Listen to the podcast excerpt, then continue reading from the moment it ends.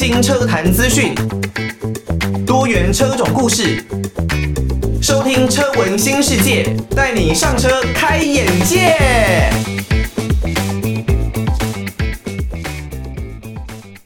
晚上的一点过十分，欢迎大家收听车闻新世界，我是主持人艾格。车闻新世界呢是全新的一档节目哦，那就如同这个节目的名称，我们主要的节目内容呢都是锁定在车子这个东西上面。那不管呢是汽车、机车，甚至是自行车，其实都是在我们这一档节目的讨论范围当中哦。如果呢你对于我们的节目有任何的建议，都欢迎可以寄信到台北北门邮政一千七百号信箱，台北北门邮政一千七百号信箱。如果呢，你不想要直接用这样子寄信的方式，想要透过电子邮件 email 也可以，email 呢是 l i l i 三二九 at m s 四五点 h i n e t 点 n e t l i l i 三二九 at m s 四五点 h i n e t 点 n e t，不管呢你是透过寄信或是电子邮件的方式，那都可以把大家的意见传达给艾格知道。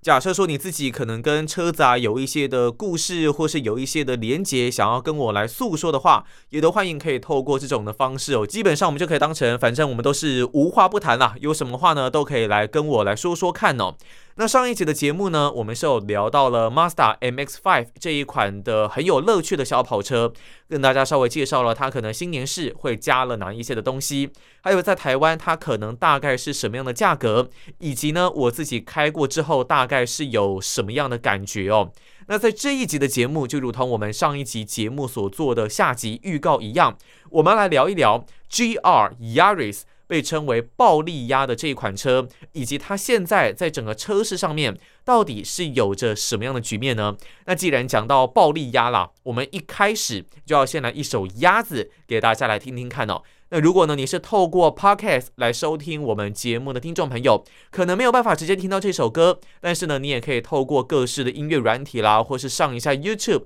搜寻鸭子的这一首歌，那就跟我们一起来好好的同乐一下吧。刚刚听到的是苏慧伦的鸭子。如果呢，你不是透过收音机啊，可能是利用网络的 Podcast 平台，也许没有办法直接听到这首歌。但是呢，如果你透过 YouTube 或是一些的音乐软体，应该可以很轻易的来找到这首歌才对啊。那讲到苏慧伦的这位歌手呢，也真的是历久弥新啊，而且呢，也真的是一位玉女哦。这个亭亭玉立的玉哦。那她之前呢，最近一次出来，我比较有印象的是在综艺节目啊，综艺玩很大里面，她也下场呢，稍微玩了一下游戏。那当然，她的歌艺，我觉得一直以来都始终如一啊。那现在有越来越多的艺人呢，他们可能原本的形象是被设定在某一个定型，比方说很有气质，然后文质彬彬这样子的一个外界形象。不过呢，也许他们可以透过上一些的综艺节目啊，像是综艺玩很大这一类的，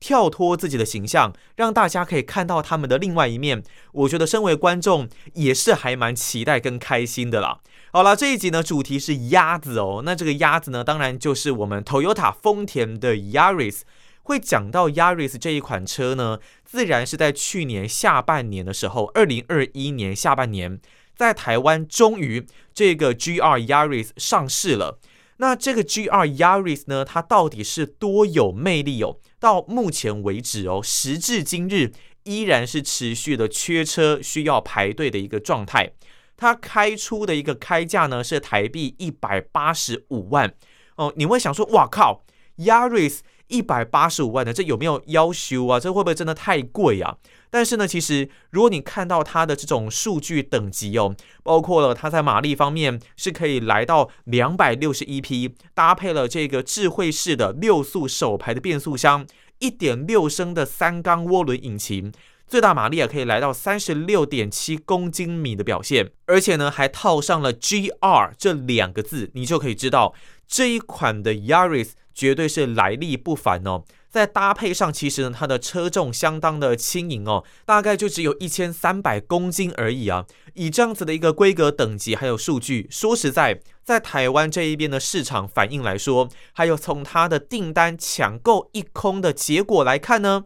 一百八十五万应该真的是很有 CP 值了，CP 值相当的高。那这款车呢，其实现在因为全球车市的关系，不只是在台湾这一边，在其他国家也都是有产生缺车的一个情况。目前我身边呢还有很多的朋友，他们有下定了这一款车，但现在都还是在等待的一个状态。就看到你的顺位一直可能是这个顺位，或者呢是被比方说可能有媒体啦，或者是有关系的人士，哎呦。插队，就突然呃把你的前面这台原本应该轮到你的这一台车给劫走了，很多的情况现在都持续的在发生当中。那也因为这样，也因为它这么的抢手，就有点像是 Suzuki 铃木的这一款 Jimny 哦，这个小车小型的越野车 Jimny，现在也都是缺车的一个情况。那我记得在去年上半年吧。那时候听到的消息是，他们其实整个订单已经排到两年后了。你现在你在去年上半年下定，可能是必须要到两年后才有办法交到这一款车，也就代表说，现在全球车市不管是包括了晶片，或者呢是其他的零配件，例如呢有一些车厂可能缺的是 LED 灯等等。那目前呢，全世界的车厂都在面临这样子缺料、缺晶片的一个挑战，这也是未来呢我们所相当担忧的一个部分。尤其我们在未来可能要慢慢面临到哦，电动车逐渐占据车子市场的一个情况。那电动车呢，它所需要的晶片、所需要的电子化模组、控制的东西，其实就又更多。这绝对是大家未来不得不去重视的一个问题。而也因为各种的缺车，然后呢，大家对于车子的需求又都是越来越高，大家呢都慢慢也准备要来买车，都可以买车，所以呢，也造成除了新车的价格慢慢的往上调涨之外，二手车的价格诶也不差哦。像我记得大概前天左右吧，我有呢去花莲跟朋友一起去露营，那去露营的时候呢，就跟朋友聊天，他是一位 Jimny 改装厂的老板。他就说，哇，他有客人自己原本大概买了大概没几个月的 Jimny 的新车，要卖掉二手的价格哦，竟然还比新车多了二十万呢、也就是说，新车可能原本我记得应该差不多七十六万左右，加个二十万变成九十六万，竟然还卖得掉哎。所以现在的车子，有人说你如果挑对车型啊，真的是可以当做投资商品哦，不一定呢就绝对是一个负资产这样子的一个说法。那对于这样的现象，真的现在任何的状况都没有人说得准哦。你说新车或二手车，什么样的情况会比较贵呢？或者是有哪个有利，哪个不利，哪一个比较保值，哪一个可能落地就折价？现在真的在全球车市这样子的情况下，实在是没有人可以说得准哦。像在 GR Yaris 的这个部分呢、啊，之前呢就有听过一个消息是订单转让哦。你如果呢要拿下这张订单，要排到顺位第一。要加价五十一万呢、啊，哇，加五十一万的价格，诶，总价是拉到了两百三十万左右的一个水准呢、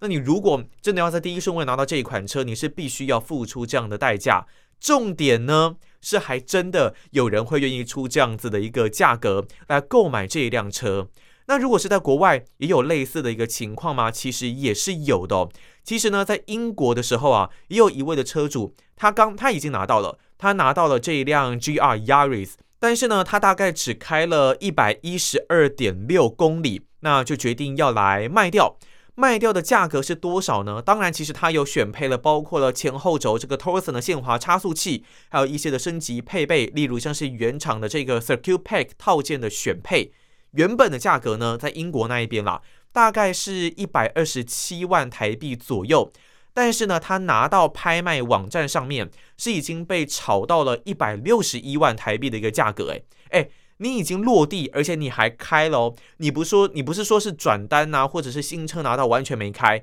你开了一百公里还能够来赚个三十四万，说实在，这样子的一个暴力压真的是变成现在大家收藏的一个艺品哦。那暴力压 GR Yaris。到底是有什么样的魅力会造成这一股的旋风呢？我们先稍微休息一下，等一下再回到节目当中跟大家一起讨论哦。GR Yaris 真的是非常棒的一款车子哦。前面有说过它的建议售价大概是一百八十五万，但后来呢，台湾的总代理和泰汽车这一边哦，是有把它的价格呢下修为一百七十九万。当然，依照目前的一个状况呢，如果你现在要订车的话，可能真的。不知道会要等待多久的一个时间呢。那个时候呢，我印象非常的深刻啊。发表了这一款车还有价格之后，哇，它的接单量是直接变成爆满啊，瞬间才没几天吧，就突破了四百张这样子的一个订单。那和泰汽车呢，也是积极的向原厂持续的要争取更高的一个配额。也因为供不应求的状况呢，所以像前一段节目我们所讲的，目前呢在二手车市场上面，这一款车真的是相当的抢手。那这一款车型呢，GR Yaris 基本上大家都称它为暴力鸭。对于 Yaris 这一款车呢，我的印象其实就是一台很基本的代步车型。因为我自己呢，我的妈妈她也是开这一款 Toyota 的 Yaris，那她开的是日欧第三代的一个车型，大概是从二零一零年生产到二零二零年，原本。Yaris 这样子的车子出来呢，基本上可能要锁定的对手啊，会像是 Honda Fit，或是像福特的 Fiesta 这样子的车型哦，是它原本的主要竞争对手。那但是呢，在发表了这一款车之后啊，结果造成了热卖，因为基本上呢，像 Yaris 这样子的一个车型哦，比较紧凑，那车身尺码是比较小的。就我自己妈妈那一台呢，其实它整个的轴距啊，也只有二点五米啊，这样子比较短的一个轴距。那它的整备的公斤数呢，其实大概就落在九百七到一千一百三十公斤之间，相当的省油。那在市区里面呢，你要找停车位也是非常的方便。所以这款车啊，在台湾会造成热卖，基本上也是不意外的一个事情啊。尤其像我妈妈当年大概是买六十几万的价格吧。但是现在经历了大概十年的时间，如果真的去二手车商卖，可能还有十几二十万类似这样子的一个二手车价，真的以他当时入手的这样子的一个价格来说，还有大约三分之一的残值，也是相当值得的一款车哦。毕竟也都开了大概十年，不过它其实开的里程数非常的少了，十年大概其实也才跑五万公里左右，并不是很大量使用的一款车。那 Yaris 呢？基本上它的定位其实原本就是落在这么的家用、这么的休闲，然后都市都会通勤这样子的一个用途，又怎么可能会跟性能来扯上关系呢？主要就是因为这一次所发表的 Yaris，它前面加了 GR 这两个字。那真的，如果加上 GR 这两个字，哇，只要你是热血的车迷啊，绝对就是会血脉喷张啊，会非常非常的兴奋，因为 GR 呢代表的其实就是 Toyota 它的赛车部门 Gazoo Racing 的缩写，Gazoo Racing 嘛，所以呢叫做 GR。那这个 GR 呢，基本上就是丰田很多它的赛车队都是会使用这个 Gazoo Racing 的名称。例如呢，像是世界拉力锦标赛车队、世界耐力锦标赛车队，还有他们在英国房车的锦标赛车队、越野的拉力赛车队，都是有加入了 Gazoo Racing 这样子的一个元素。那我们都说啊，在赛车场上，这个汽车公司他们可以在赛场上做很多的零件，很多的一些品牌测试。那它如果经过了完善的测试，OK 之后，就会下放到民用车来进行使用。呃，丰田的 Toyota 我们都知道，他们现在的社长丰田章男是相当喜爱赛车运动的一位社长。所以，在他上任接任了这个 Toyota 的社长之后，就开始积极的来推动像这样子很热血、很竞技的汽车文化。最一开始的产品呢，就是像是 GR Supra。那 GR Supra 呢，大概是在二零一九年那个时候来进入到台湾的。这个 GR Supra 呢，它也是时隔多年才终于发表了这一代的车型。它是 Toyota 旗下第一款来冠上 GR 名称的车型。不过，其实不管是 GR Supra 还是接下来准备要来登场的 GR 八六，都是跟其他的厂家所合作制造出来的产品。像是 Supra，大家也都了解，它是跟 BMW 来进行合作哦，跟宝马合作所做出来的双生车。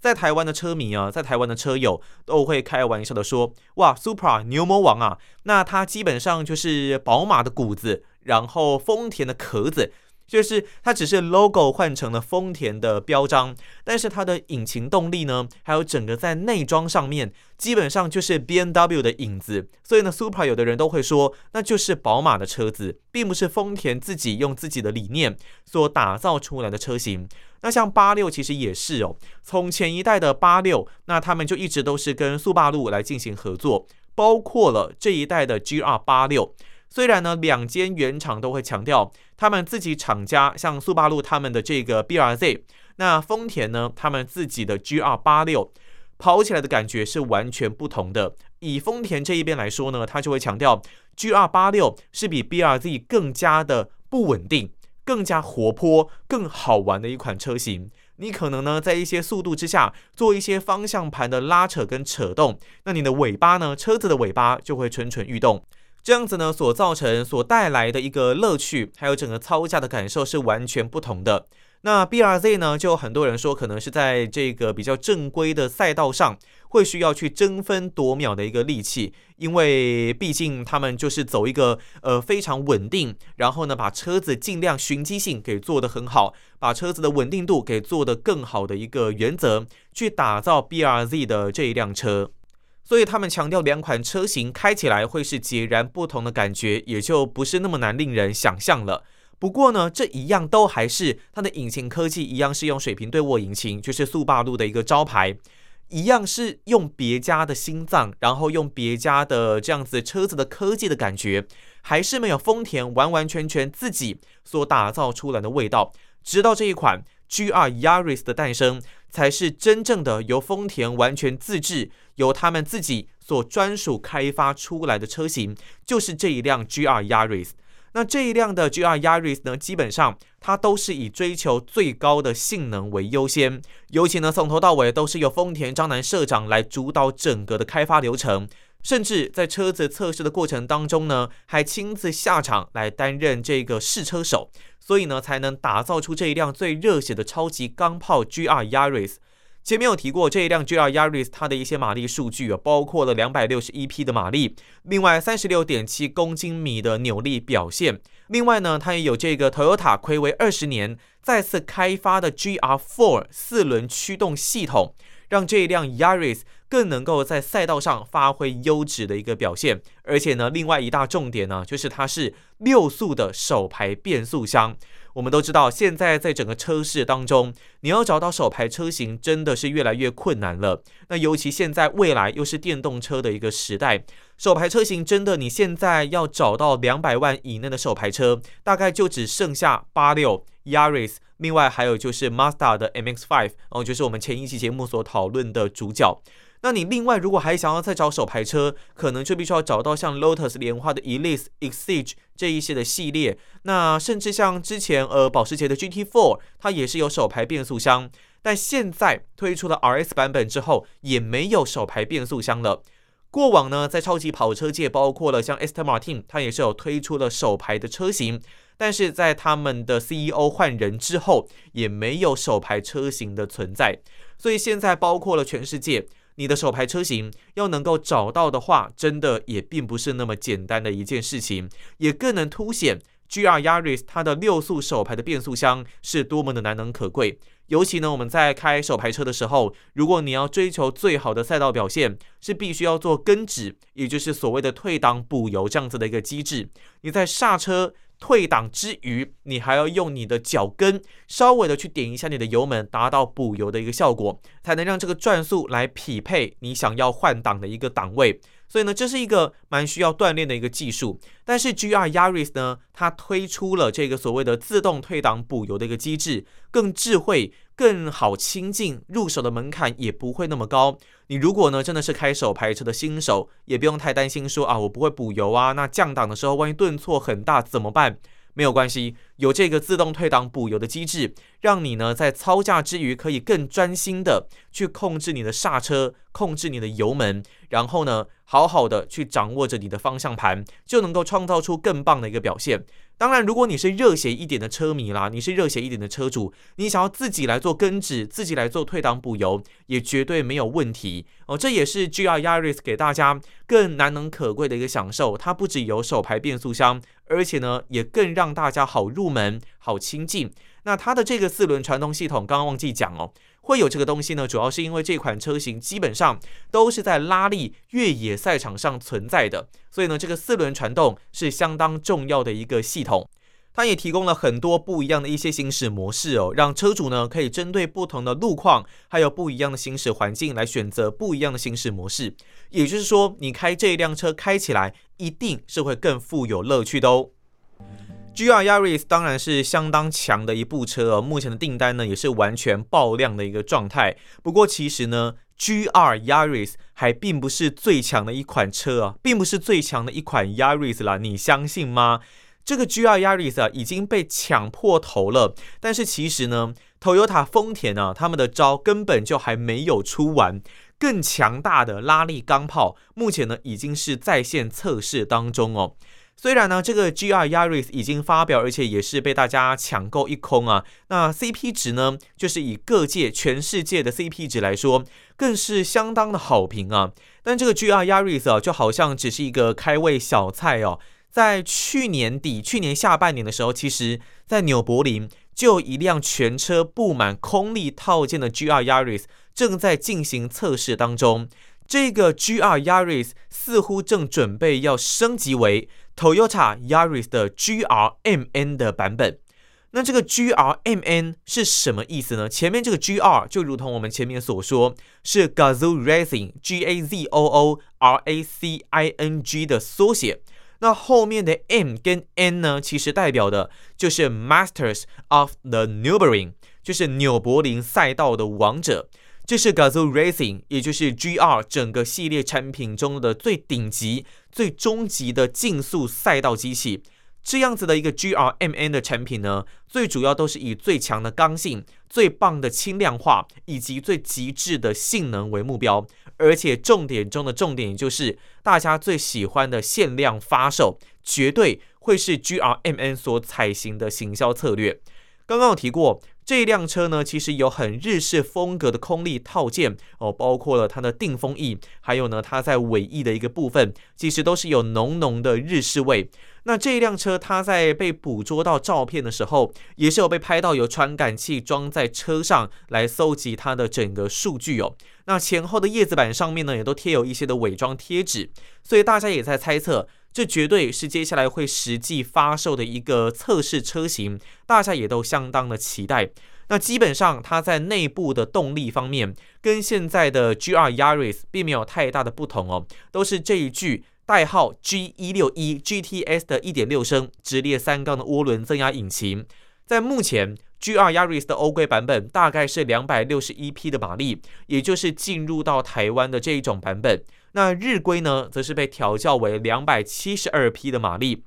Yaris 的 GRMN 版本预估了，预估它的马力呢，很有机会来上看三百匹啊！大家会想说，哇塞，一辆这么轻的 Yaris，那上看三百匹的马力，会是什么样的一个赛道怪物啊？让大家都很希望这一台车能够尽快的登场。不过也有人担心哦。以目前的一个底盘状况，能够承受得住这样子三百匹的一个马力吗？不要忘记啊，目前的 GR Yaris 是建立在前半 GAB 和后半 GAC 的综合底盘的一个基础，所以呢，对于这样子三百匹的马力的冲击，应该是没有太大的问题。而且呢，依照 Gazoo Racing 的调教经验，要把它完美的匹配，不是大家会担心的一件事哦。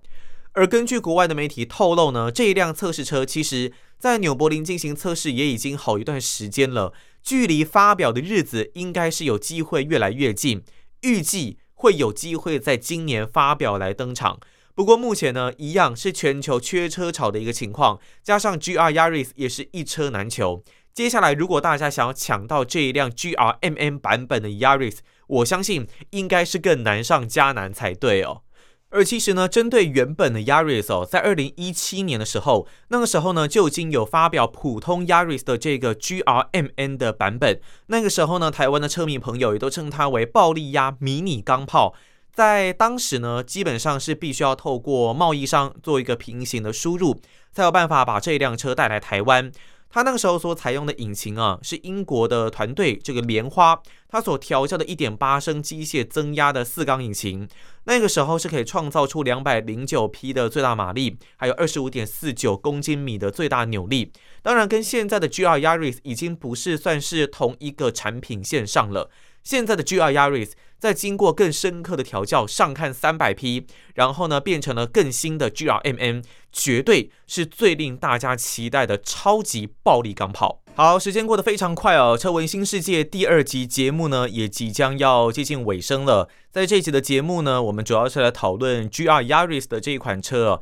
以及它未来在车市可能的一个发展，还有它现在到底是有多抢手的一个原因。那车闻新世界呢，是主持人艾格自制的一个新的汽车相关的节目哦。当然呢，因为我们是叫车闻嘛，所以说实在不一定是只有汽车，包括了机车啊、自行车，可能都是会在我们的讨论范围里面哦。如果呢，你还想要听到什么样的汽车资讯，或者是你想要分享，呃，属于你自己跟汽车或者是其他车种之间的连结的故事的话，都欢迎可以来信到台北北门邮政一千七百号信箱，台北北门邮政一千七百号信箱。如果呢，你不想要寄信的话，要透过电子邮件 email 也没有问题，l i l i 三二九 at m s 四五点 h i n e t 点 n e t。L i l i 三二九 at m s 四五点 h i n e t 点 n e t，透过这两种方式呢，都可以把大家的建议来传达给主持人艾格知道。那我们这期节目就要先到这边告一个段落啦，我们就下一期节目再见喽，拜拜。